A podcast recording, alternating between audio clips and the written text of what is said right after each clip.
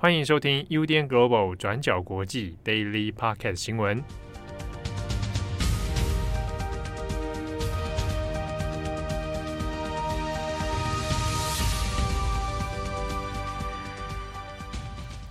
欢迎收听 UDN Global 转角国际 Daily Podcast 新闻。我是编辑佳琪，我是编辑惠仪。今天是七月二十二号，星期四。不知道大家有没有办法听到我们窗外现在都有磅礴大雨的声音？对，大家也就多担待一下。对，因为这两天真的雨都蛮大，如果要出门上班或者是要出门采买的，大家应该都要小心一点。雨真的很大，像我今天早上也是出门，我就觉得真的是很可怕，在等公车的时候啊。好，那我们先来看一下今天的几则新闻。首先，第一则呢，还是一样跟昨天关于中国郑州的这个水灾的后续问题。对，我们今天要先跟大家更新它的一个最新状况。我们先更新一下那个数字好了。截至现在的录音时间为止呢，河南这个被称为千年一遇的特大级暴雨，它的雨势威力其实还是在升级当中的。像是郑州东北部的一个新乡市呢，它在二十一日的降雨量是两小时内降雨两百六十七 mm，其实已经超过二十一号，也是同一天造成郑州最严重灾情的一个降雨量。那当时候郑州的呃降雨量是一小时两百零一 mm。所以目前预估状况可能暂时不会好转。那么截至目前为止，根据统计，河南省这边表示已经有二十五人死亡，然后七个人失联，受灾户超过一百二十万人。那这当中呢，灾情最严重的地方，其实就是我们昨天跟大家提到的河南的郑州市。郑州市目前的死亡人数是官方公开确定的十二个人。那这十二个人其实也就是在二十号受困在地铁五号线来不及救出，那么最终死亡的十二名乘客。那这个死亡人数其实也是包含在刚刚提到的二十五人之内。但具体来说，详细的统计数字目前还是不明朗的，因为对比起严重的灾情状况，尤其现在河南省多个地区依然是断水、断电跟断网络的一个状况，在你一个无法联系的状态下，所以你预估实际的死亡数字应该还是会再继续攀升的。那么这一次呢，除了相关的救援跟救灾的行动，现在网络舆论上面其实也正在开始讨论相关的问责制度。我们这边整理几个重点跟大家补充一下，像是第一点，海绵城市。那郑州是海绵城市，那为什么没有办法应对淹水的状况？是大家现在在讨论的一个问题。我们先来说一下什么是海绵城市好了。这个海绵城市的概念呢，其实是中国提出来的一个都市建设计划。那顾名思义，按照字面上面的意思，也就是说，希望可以让城市像海绵一样，遇到降雨的时候，你可以自行有效的吸收水分、释出水分，然后还有蓄水、净水这样子的一个排水管理系统。那最大的功能就是要防止城市的大面积淹水，然后来降低洪灾带来的伤害。那由于郑州本来呢，它就是一个很容易淹水的一个地区，再加上它的地理位置是相对于黄河，它的地势是比较低的，所以郑州也就成为了中国要打造海绵城市的一个重点规划地区。那对郑州来说呢，他们要打造这个海绵城市嘛，所以他们的重点改善目标就是要应对降雨，然后想办法排水防洪，来防止淹水的状况。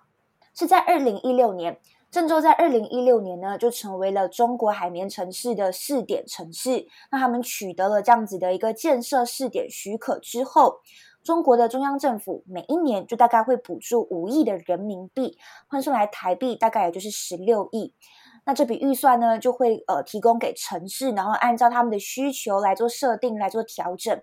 那郑州的海绵城市计划预定是从二零一七年到二零三零年，截至二零二零年为止。现在官方已经就是投入了将近五百三十五亿的人民币来打造这样子的一个海绵城市，所以这一次发生水灾之后，外界也才会说，你看我们已经花了这么多钱，但是现在还淹水淹成这个样子，那就一定会被骂得很惨。但是退一步来说，我们还是要公平客观一点的来讲，就是海绵城市它其实也不是万能的，像是这一次。官方是形容说郑州遇到的是千年一遇的极端气候状况。那几乎呢，这个暴雨是在三天之内把河南一整年的平均雨量全部下完了。那原本在郑州的一个海绵城市设定里面，他们当然也有预估到可能会淹水的状况。当他们进行的防范可能是想说，诶，五十年一遇的大水灾，或者是最多可能两百年一遇的大水灾，从来没有想过这一次会遇到千年一遇的大水灾，所以可以看到相关的呃救援行动或者是事前的准备工作是根本就是措手不及的。那针对这样子的一个说法，网友当然也有不同的看法。像是赞成买单的网友就会认为说，确实这一次的极端气候是超乎预期的，所以我们海绵城市的建设崩溃是在所难免的，可以谅解。但是当然也有反对者就跳出来说，那我们过去几年都已经投入了这么多钱，而且可以看到说，过去几个也是海绵城市建设的重点地区，也是碰到只要一下雨就会淹水的状况。那积水的问题也很难看到改善。如果我们每一次都要把这样子的问题怪罪给极端气候的话，那我们到底为什么要建设海绵城市？好的，那我们可以看到，的就是大家关于海绵城市的一些争论跟讨论。那除了这一点之外，第二点大家也在讨论的事情是关于红色预警还有事前的防范工作。那其实我们可以看到，郑州的雨量大概是在二十号到二十一号突然间就是变得很大，然后官方都措手不及。但是其实呢，早在七月十九号大概晚上十点的时候，河南的气象台其实已经透过各大的平台去发布郑州市区可能会有暴雨的红色预警讯号，然后提醒民众要注意防范。那这个红色预警讯号其实是呃最高级别的。根据中国的防御指南的话，你如果已经提出了红色警报，就代表要三大指南要去遵守的。像是第一个，你的政府跟各个单位，你一定要做好暴雨的应急还有抢险工作。那接下来可能会是要停止集会、停课或者是停业。那么最后是你要做好山洪啊，或者是泥石流等这样子的一个灾害防御工作等等。所以可以看到的事情是，尽管这个河南的气象台，他们已经可能提早发布了红色预警，但是很显然的，这个红色预警没有成功的让各个单位、各个行业还有民众来接收到，来意识到说这场暴雨会带来的严重伤害。那当中，如果我们去看一些呃中国媒体的报道整理，或者是一些网友的分享，也可以看到说，确实有郑州的民众承认说，他们自己确实看到，也接收到了这个红色预警。但是因为对比回自己过去的自身经历，像是他们就表示说，我们从来没有想到说郑州会下过这么大的雨，所以也就让大家就是乐观的判断这一次的红色预警，所以也就低估了这样子的一个暴雨情势，是要一直等到二十号，那水位一直上升，看到车辆灭顶，然后看到乘客受困在地铁五号线之后，大家才意识到说这是一场真正很大的灾难。所以总的来看，我们其实可以看到说，目前呢，中国各方是呃出现应对不足的状况，不管是官方或者是民间单位、医院、企业等等，大家其实根本也不知道该怎么办。而且在事发当下呢，网络上面就会有各种混乱的讯息嘛，所以你也很难去呃判断或者是分辨，那这在一定程度上面也是会影响相关的救援行动的。所以也就开始有网友表示说，后续的问责跟相关的一些责任追究是非常重要的，包括像是说我们刚刚提到的这个海绵城市的效用跟有效性，以及接下来后续到底预警的发布跟预防措施要怎么样成功让呃每一个民众都可以接收到等等这样子的一些状况。那么有关于这个中国河南的灾情状况呢，我们会把相关的文章放在我们的资讯栏上面，大家都可以去参考看看。好，那下一则我们来帮大家更新香港的最新状况。在今天，也就是七月二十二日早上，香港国安处拘捕了五名香港言语治疗师总工会的理事，一共是两名男性，三名女性。年龄呢，则是介于二十五岁到二十八岁之间。那根据报道，香港国安处之所以拘捕的原因，是因为国安处认为这群香港的言语治疗师工会理事呢，他们涉嫌违反刑事罪行条例第十条，串谋发布、展示或复制煽动刊物，内容引起他人憎恨香港特别行政区政府。好，那这到底是什么意思呢？其实国安处他们所称的这个所谓的煽动刊物，其实指的是香港言语治疗师总工会他们出版的三本粤语儿童绘本。那这三本儿童绘本呢，都是以小绵羊作为题材的童话故事，叫做羊村系列。那这三本书的名字呢，分别是《羊村守卫者》。羊村十二勇士以及羊村清道夫，那你们只要输入这些关键字，现在在网络上都还可以看到完整的这个电子版本的绘本内容。那这一系列的故事呢，其实故事题材就是在讲述一个原本很和乐平凡的小羊村庄，他们隔壁紧邻了一个野狼村庄。那小羊村庄呢，跟野狼村庄之间就遇到了很多事情。那包括说大野狼不断的试图要去划，就是要模糊这个小羊村跟野狼村的边界，试着要占领羊村、修改羊村法律等等的议题。那比方说呢，在其中一页就有提到说，突然有一天，大野狼召唤了所有的羊到了广场，并且大声宣布说，一个星期之后，他们决定要来实施一个新的狼羊规定，在狼村落里的羊都可以自由的到羊村吃掉小羊，但是如果小羊呢，他反抗的话，就有可能会被抓到监狱里面去。那另外一个故事呢，则是关于在从前羊村里面住着十二只小羊勇士，因为这群小羊勇士呢，在过去羊村的保卫战当中，很英勇的抵抗了野狼，那因此受到大野狼不断的迫害，而最后呢，不得不离开他们最心爱的羊村，赶快逃走，因为其中有一些小羊勇士年纪很小，还在上学，然后只能匆匆忙忙，连书包都来不及拿，就要上船离开，这样子的情节。那其实呢，从这些绘本的故事当中，可以很明显看得出来，这套绘本就是在影射香港近年的反送中运动以及十二港人的事件情节。那并且呢，作者们他们也在童书的后面附录，也有明确的时间对照表，来对比说故事里面的情节和真实的反送中运动内容以及照片。那十二只小羊勇士呢，在最后面也都对应放上了十二港人的姓名。那目前呢，原本定于在这个星期六。刚刚前面提到的工会，他们将要举办一些亲子绘本的读书会。那这些活动呢，也都因为遭到逮捕而停止了。那目前根据立场新闻的报道，国安处他们除了拘捕这五名工会理事之外呢，同时也冻结了言语治疗师工会将近十六万港币，也就是台币大约六十四万元的资产。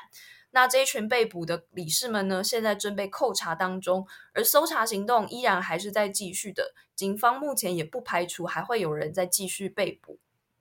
那其实从这一则新闻就可以看出来，港府目前呢，除了针对过往《苹果日报》等等的这些媒体新闻工作者会因为出版品危害涉及国安法而遭到逮捕之外，也开始出现了陆续针对其他单位的文宣啊、刊物啊，甚至只是儿童绘本等等，都可能会因为触犯国安法而遭到逮捕。那也对照林郑月娥，她过去曾经不断重申强调的，国安法针对的只是极少数危害国家安全的违法分子和行为，可以看出他们所宣称的事情跟实际上国安处所进行的这些逮捕是有所出入的。因为到目前为止，香港国安法已经实施刚好一年了，那因为这份法律而被逮捕的人，目前已经至少达到一百二十人了。那另外呢，在昨天国苹果日报的前四名高层，包括主笔杨清奇、副社长陈佩敏、英文版执行总编冯伟光、执行总编林文宗等这四个人呢，昨天又再一次的被国安局所拘捕。那也被指控国安法是串谋勾结外国或境外势力危害国家安全罪，也是跟之前一样的罪名。那其中呢，陈佩敏和冯伟光两个人呢，是之前的保释突然遭到撤销。那这四个人呢，今天都在西九龙法院提堂。那目前的进度是，他们提出的保释申请都遭到了拒绝。这个呢，也是目前的最新状况。那后续关于香港的一些进度，我们也会再帮大家做追踪。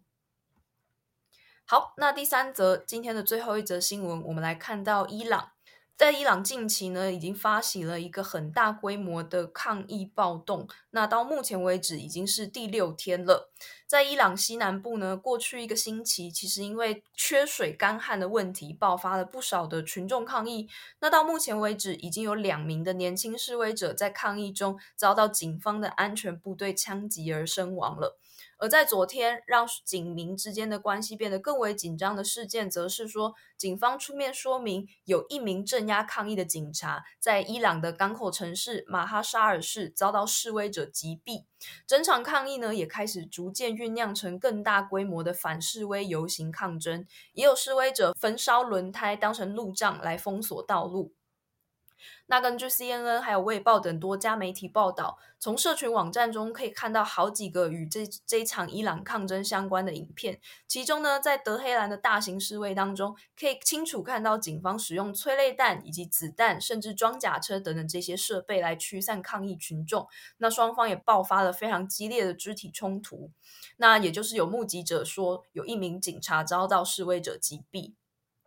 那事实上呢，为什么干旱会引发暴动？其实这一次的干旱呢，主要受到影响的范围是在波斯湾旁边的奇胡奇斯坦省。那这个省份呢，是伊朗最重要的产油区之一，也是过往最富裕的省份。但是近期呢，因为面临了持续干旱的危机，从上周开始就爆发了抗议。那目前呢，几间媒体都指出说，这是伊朗历史上五十年以来最严重的一场干旱，不仅影响到了家庭的日常用水，连农业、畜牧业也都大受影响，甚至呢还导致了停电。现阶段是区域都必须轮流停电的状况，原因是因为呢缺水，让大坝、水坝供水减少，没有办法帮国家来提供水力发电的能源。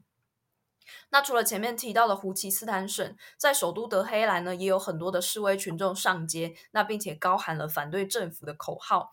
而之所以缺水缺电会引起这么大规模的群众愤怒，其实呢，也跟过往伊朗的公共政策是有关系的。在以前何梅尼统治的时代，就曾经向人民承诺说，伊朗政府会为穷人免费来提供水和电。所以伊朗人呢，其实长期以来一直都享有非常非常便宜的水啊、电啊这些公共设施的费用。那伊朗人呢，也把这件事情当成是国家长期以来的社会福利，那也就是一直认为这个是理所当然享有的权利。